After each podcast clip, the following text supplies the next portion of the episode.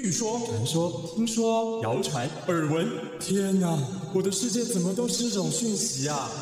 您收到过假讯息吗？资讯爆炸的年代，各种真真假假的讯息，我们怎么样才能够聪明不受骗？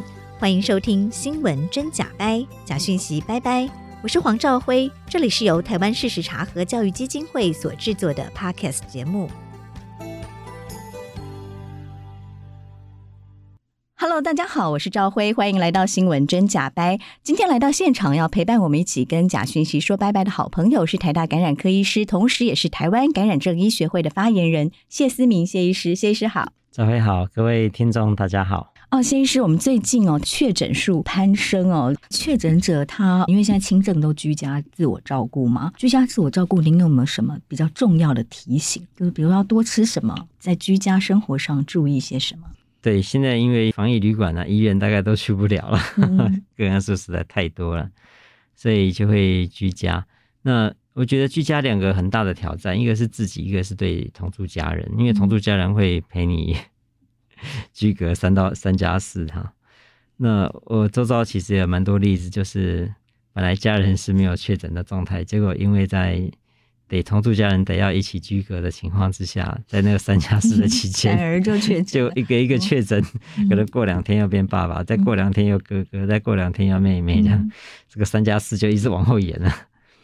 对，那所以呃，当然每个人的家里的房子的设计都不一样，然后如果说能够有一人一室，而且能够有单独的卫浴，这个是最理想的。嗯、那不过毕竟不是每个人的家里都有办法如此哈。那所以现在我们听到一些专家或指挥中心会说，那就是确诊者上厕所之后要厕所要做清消。不过其实坦白讲，这个好难做到啊，嗯、一天上厕所多少次啊？然后你说马桶周围啦，这个水龙头那个都要做清洁消毒，的确是很不容易。嗯。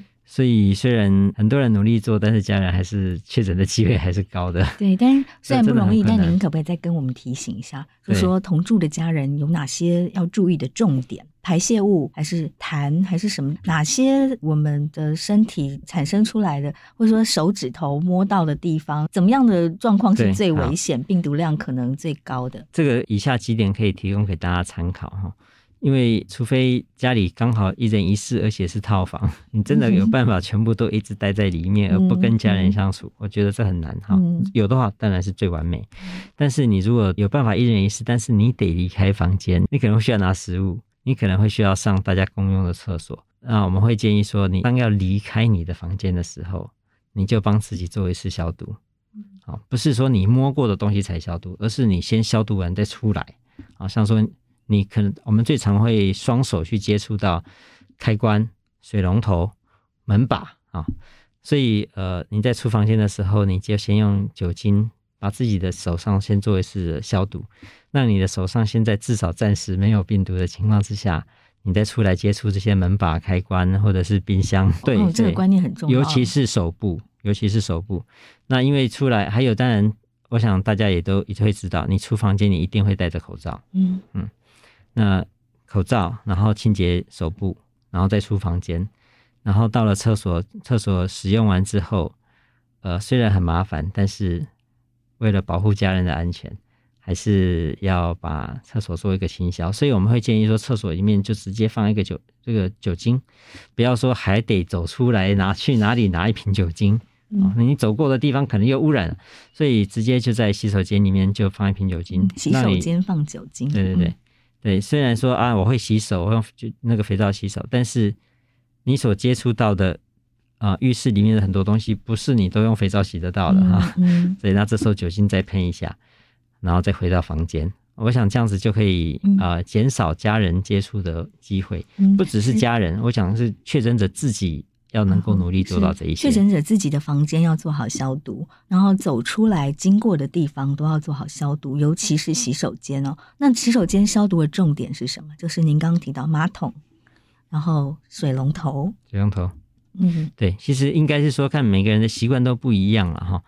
那还有就是自己一人一室的房间到洗手间的距离，在中间经过的这个地方，对，你会不会中间经过，然后去开一下冰箱的门？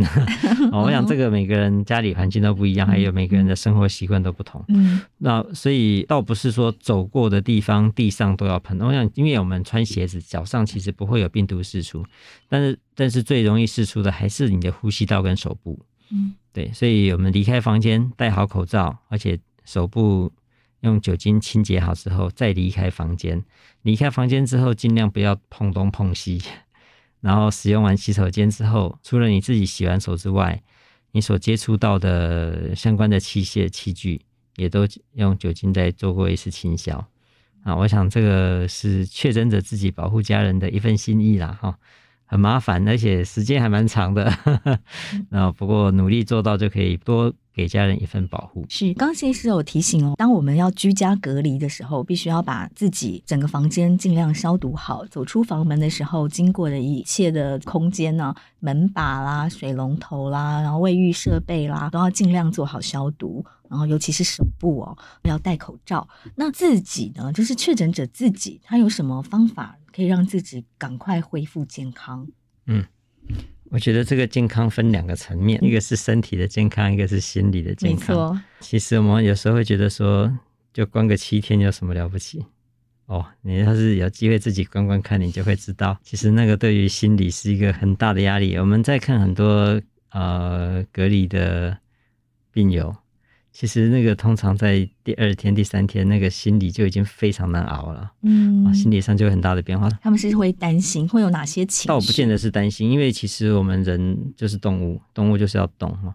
当你一直被局限在一个空间的时候，其实身心都会产生一些变化。嗯、所以我现在在这边也是给呃需要居家隔离，尤其是七加七嘛，现在至少要隔离七天的情况之下，怎么度过哈？就身体的方面，我会非常鼓励说，只要你现在不是有很急性的症状，不严重，其实一定要做点运动。嗯，就是在自己在家也要想办法运动。不要想说，就是在自己的房间里面，不要想说啊，我现在生病的人，我就在床上一直躺着。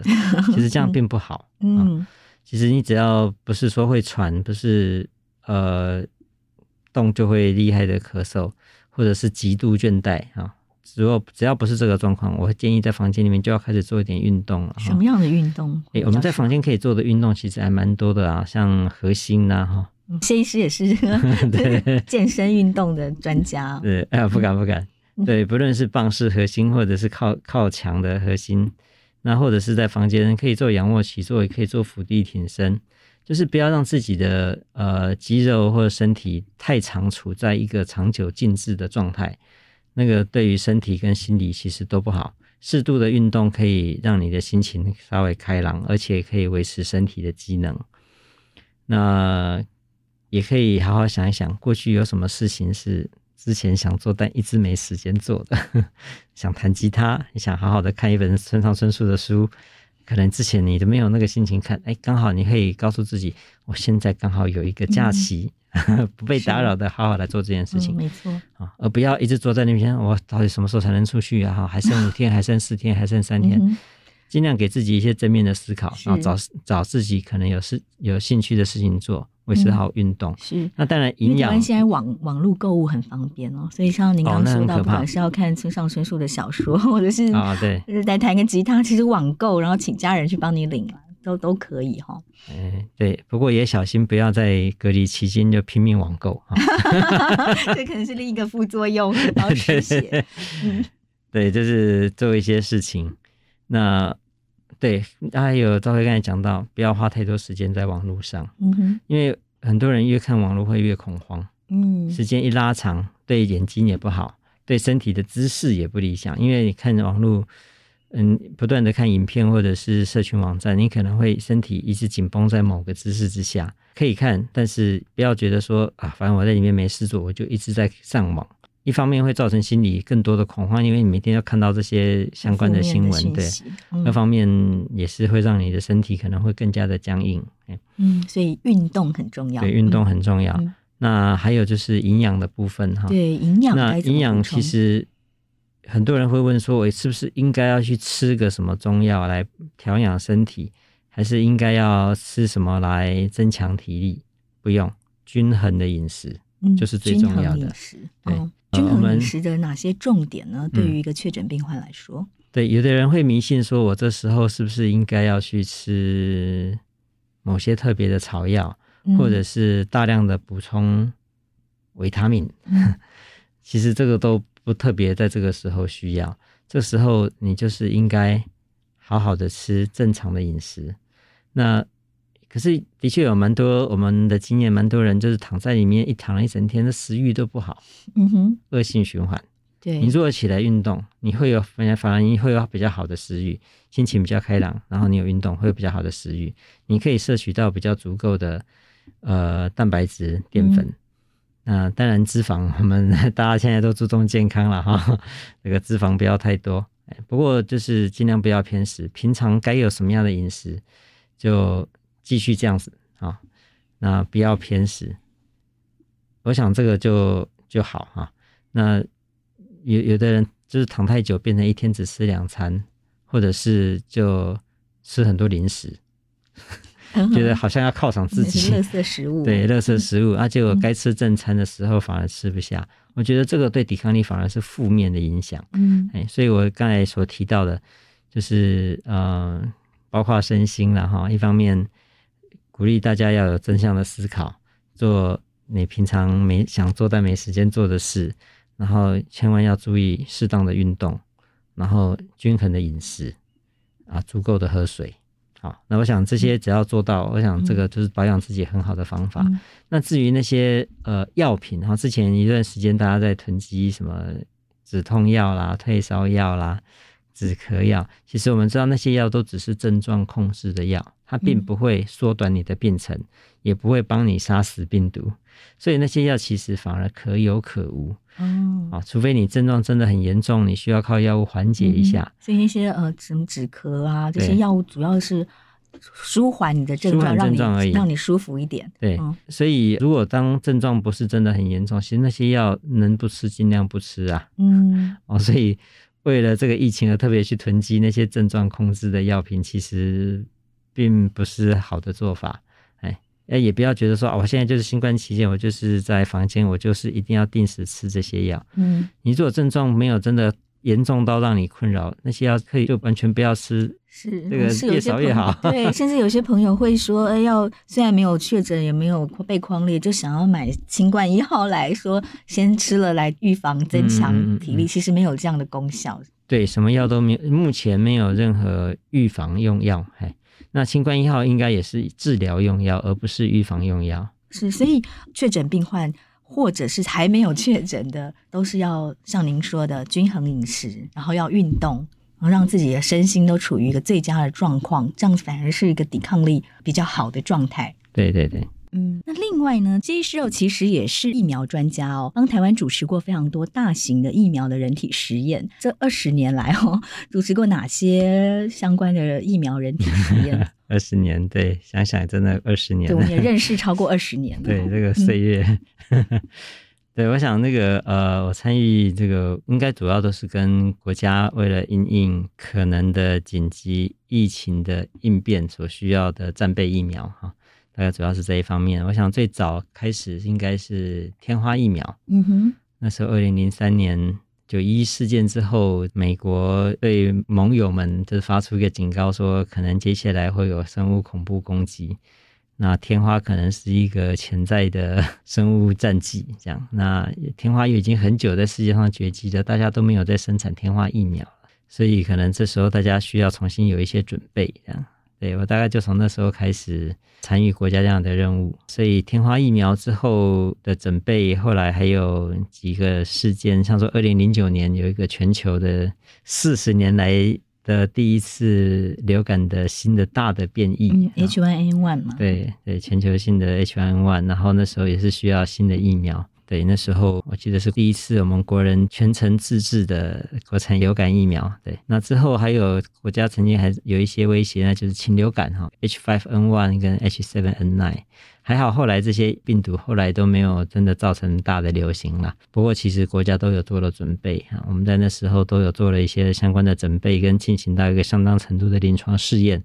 万一将来真的有这个疫情的爆发，我们其实还蛮快就可以拿得出之前所研发的一些成果。这样，还有肠肠病毒，我们这次台湾也有开发出那个肠病毒七十一型，那当初也曾经造成很多小朋友的不幸的过世或者是脑炎啊。对，那时候最早的第一期试验也是我负责的，对。那后来也有这一次的新冠，嗯，对，我也参与了相当多的事物，这样。嗯哼，是对这一路走来，您对疫苗的态度是什么？您认为我们应该要怎么样呃来正确看待疫苗？是，其实这个人类对于疫苗的概念，应该是从两百年了，应该就是从天花开始。人类其实历史上遇过好几次的大的瘟疫，那这些瘟疫的流行可能都会改变了历史。可能会导致一个国家的灭亡啊，或者是大量的人民的伤亡，或者在接下来的迁徙，然后又有新的文化融合等等。但是，呃，要透过自然的大流行的感染后的群体免疫，其实代价实在太大了哈。像当初这个在欧洲的黑死病，可以死掉三分之一的人口，哎，那是很可怕的。那从两百多年前，一七九八年开始。诶，人类开始做出了第一个疫苗哈，这是天花疫苗。人类开始知道说，我们可以透过一些医药的方法，来不要用这个自然感染的方式，能够透过疫苗的施打，先建立起一个一定的保护力。然后接下来真的遇到疫病，虽然未必能够完全避免感染，可是能够减少整个疫病的流行的规模，也减少重症的机会。那所以从这个两百多年来，我想人类就陆续针对很多会造成大流行的疾病，都一一开发出了疫苗。嗯，是。那就您临床实验的这些结果，其实比如说像是这次的新冠病毒的这些疫苗，全世界各国其实都证实了它是对于预防，或者是说至少对于中重症是有一定的抵抗力的，是不是？对，就是呃，疫苗它的施打，只要说它后来经过临床试验的验证。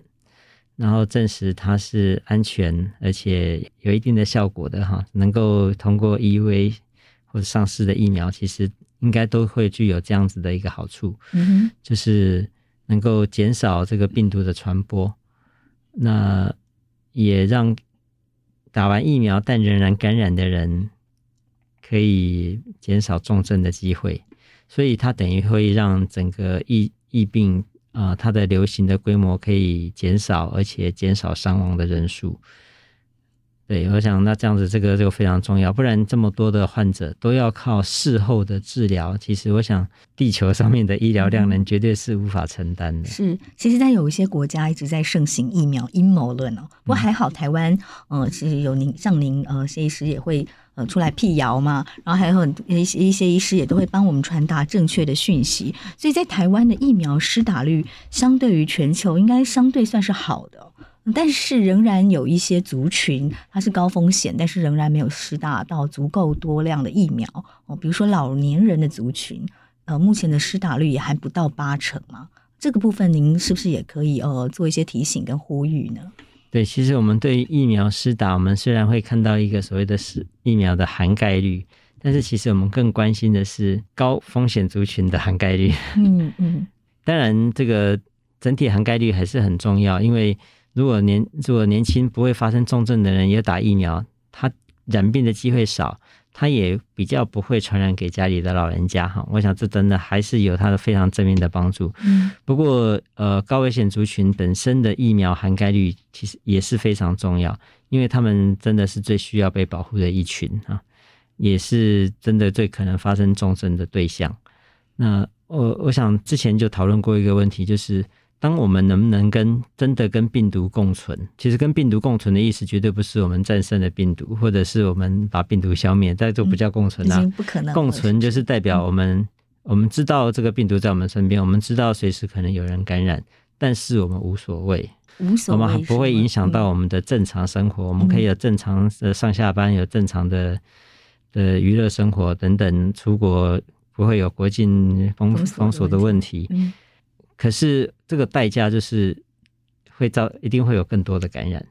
那如果说这些更多的感染不会有什么伤亡，那当然我们就是能够共存。但是我们就必须要先能够确保这些更多的感染不会造成更多的伤亡。对，这我们才有能够跟病毒共处的条件。没错。所以那我们要怎么样减少这个更多的感染之下不会有更多的伤亡呢？那就是我们对于这些高危险族群有更高的疫苗涵盖率，嗯，让他们能够有基本的保护力，让他们即使感染也比较不会发生重症。这个，所以我们之前有一句话说。高危险群的疫苗涵盖率是我们能不能跟病毒共存的一个最关键的步骤。嗯，没错，是。所以高风险的族群更需要疫苗来保护哦。对对，但是反而这些高风险族群常常会更担心自己的身体状况适不适合打疫苗。嗯，其实呃，现在的疫苗的设计基本上没有真的去特别不适合的对象，像说之前像莫德纳或者是 BNT 有心肌炎。呃，像十万分之一的心肌炎，有的人就会觉得说啊，我心脏不好哈，这个都不不应该打这个。其实这个都是误解，因为你你本身有没有心脏疾病，跟打了疫苗会不会发生那个十万分之一的心肌炎，其实并没有什么关联。嗯哼。那也有人会觉得说，我平常就是过敏体质，然后吃吃虾子、吃龙虾什么会过敏。所以我打疫苗也可能比较容易发生过敏，其实这也一点关系都没有啊、嗯 哦。就像说你吃龙虾会过敏，不代表你吃和牛会过敏嘛。对，那所以疫苗打疫苗会不会发生过敏，跟你本身有没有过敏体质也没有关系。所以我觉得很多人都是收到这些其实不太正确的讯息的以讹传讹。基本上疫苗的禁忌症其实非常的少，除非就是你对于疫苗里面的成分已经过去有发生过过敏，不然基本上这个疫苗其实没有特别的禁忌症。即使是刚开始 AZ 大家盛传的血栓的问题，那是不是有过血栓的人打 AZ 会更容易发生血栓？后来也证实没有这样的情况。嗯、你有血栓，照样可以打 AZ，、嗯、其实并没有什么问题的。是因为目前市面上这些疫苗，其实在全世界都已经被广泛使用，对，都已经可以看到更多的研究报告。对，所以疫苗真正的禁忌症其实是非常的少。所以绝大多数，我相信百分之九十九点九九的的人，其实都都没有说什么情况下不能打疫苗，除非你现在正在发烧，正在有急性疾病，那我们暂缓，不然其实没有什么特别的体质是不能打疫苗的体质。坦白说，嗯、所以没有没有什么人是真的不适合打疫苗。对，除非你对疫苗里面的成分，嗯，啊，像说我们知道，像 RNA 疫苗里面含有一个复形剂，那是我们像说。核磁共振会使用的显影剂里面含有类似的成分，所以除非你以前做过核磁共振打显影剂的时候发生过立即过敏，嗯，那你可能就不适合打 RNA 疫苗。不过我相信这个情况是极罕见的哈。嗯，那不过我觉得还蛮欣慰的，就是说，其实我相信很多我们现在的年长族群的疫苗涵盖率还不够高，其实可能最主要还不是来自于这些错误的讯息啦，因为我们看到说只要寄出一些。优惠其实就可以造，就可以带动一波买气，有个礼券啊，对对对，或者是很有创意的说，你打疫苗就送快筛试剂啊，哦、等等，这是一个好方法。对，或者是鼓励老人家说啊，你家里有很小的小孩，根本就没有疫苗可以打，五岁以下没有疫苗可以打。嗯好，那你要打疫苗，爱孙子，对，你打疫苗才能保护孙子啊！哈、嗯，是 哦，是。说保护自己，他可能不见得打，但是跟他说这样子可以保护孙子，啊，这个为了孙子啊，这个老人家这是事实哦。目前五岁以下小孩是没有疫苗可以打的，哦，所以我觉得透过这些宣导，我觉得最近的接种疫苗的这个意愿就有提高，坦白讲就有明显的提高。所以我觉得或许有一些年长者，他可能只是他的讯息来源不是那么的充足。或者是没有得到适当的提醒，好，当有寄出一些适当的措施跟宣导，我觉得呃还是有相当比例的年长者是愿意出来接种疫苗的。嗯，那这样子我们能够跟病毒共处的脚步就往前就更迈进一步了。嗯，是。那到底啊，台湾什么时候适合开放边境？您觉得呢？我觉得就是前提是因为这个其实是国际政治的问题了哈。外国人进来，我们国内我们不做什么检疫措施，其实那那就是已经到了我们把它当成流感的时候了。嗯，像说我们外国人要是得流感，我们也不会要求他进来国内要检疫隔离嘛，哈。所以当我们能够真的把它当成只是流感的时候，我们在已经没有那些隔离措施，我们也觉得说得到感染的的时的情况之下，它的造成的伤害对于高风险族群所可能带来的伤害也不会高于流感的时候。我想那时候就是我们真的能够跟病毒共处的时候。当然，你说是不是要等到新冠对我们的威胁是零的时候再来开放？我想那是不可能的事。我们人生活在世，本来就有各种各样的疾病。在新冠之前，我想各个医院的的就医就是这么多多啦，哈。那各种各样的传染病本来就存在，那新冠只是传染病之一。哎，那所以，可是我们现在目前只针对新冠有这些国境的管制。嗯，所以当我们能够对新冠能够有平常心，我们做到了能够跟病毒共存的条件，我们有足够的高危险族群的疫苗涵盖率，我们呃对于确诊者能够很快的提供，呃需要的确诊者能够提供很快的很快的提供有效的药物。我想这些条件都齐备的时候，我们就是能够真的跟病毒共存共处，然后可以开放国境的时候。嗯，是。那另一方面呢，民众个人，因为其实现在像欧美很多国家都已经开放旅游了，您认为民众这个时候已经开始可以就是安心的出国旅游了吗？呃，国因为现在国外的流行的状况其实还是很多，他们只是已经以共存的方式哈，就像我们刚才提到的纽西兰这样子。他们确诊数超过百万，所以他们要开放了。他们已经不怕人家带病毒进来，因为他们自己国内已经非常非常的多，非常的普遍，真的要把它当成只是一个流感了。但是我们国人也要知道，那我们出国虽然国到了国外的国境并不要求我们隔离，但是我们在那边染疫的机会其实是大的啊。那你的条件是不是可以的？是不是可以染疫？是不是可以得到？嗯、是。如果你自己是高风险族群，你从来没打过疫苗。你得到病毒可能对你的风险还是有点高。嗯、那还有就是看我们回国之后，你是不是有那个时间可以接受国内现在目前对于回国者的检疫隔离的这些措施？嗯，当然，如果将来我们也不再对于从国外回来的观光客或者是外国友人也不再需要进行隔离措施的话，呃，就等于说恢复之前的国际往来秩序。当然，这些问题行政的问题会少一点，但是我觉得民众对于自己的健康状况还是要掌握，因为这代表说我们到国外去，其实是得到新冠病毒的机会其实并不低。当然，在国内可能也不低，啊，到国外也不低。那怎么样帮自己的抵抗力能够维持在更好的状态？嗯，我想这个是民众自己要照顾好自己的地方。嗯，是，不过我身边有一些朋友，他打了三剂疫苗之后，然后你有确诊。然后就开始觉得哇，自己已经自由了，然后开始觉得自己可以呃在外面不怕被感染，甚至都可以出国旅游，因为他打了三剂疫苗又确诊过了。可是您刚刚有特别提醒哦，其实 Omicron 它重复感染的几率还是有的，只是比较低嘛。那那个 Omicron 确诊之后可以增强自己的免疫力，大概多久维持多久的时间？就是您说确诊以后等于打两次疫苗的效力，可是那个效力可以维持多久呢？如果针对还是 Omicron 来讲。自然感染能够维持的抵抗力，可以维持的比疫苗来得久。嗯，因为疫苗毕疫苗毕竟就是外来的。嗯、是。那自疫苗好像大概是三个月吗？对，三到六个月。第二季、第三季大概的效果。三到六个月，呃，疫苗所带来的抗体效价大概都会下降到一个程度了。嗯嗯。那。不过，虽然抗体下降下降，但是它防重症的效果还是可以一直，还是可以维持。哦，可以维持多久？可以，可以维持。以目前大多数的文献，大概追踪六个月来看的话，这个六个月的追踪对于预防重症的效果，其实基本上都还是维持在一样的水平。哦，所以但是抗体效价就会随着时间就会减少。所以打疫苗三剂疫苗之后，大概可以维持六个月预防重症的效果。呃，应该可以，对，嗯、应该可以。嗯、那确诊，不过只是重症哦。哦对于预防感染的效果，其实对于 Omicron 的时代是很低的。我们刚才也提到，即使你打完了三剂莫德纳，呃，在四个月到六个月的追踪，其实预防感染的效果大概只剩百分之二十啊。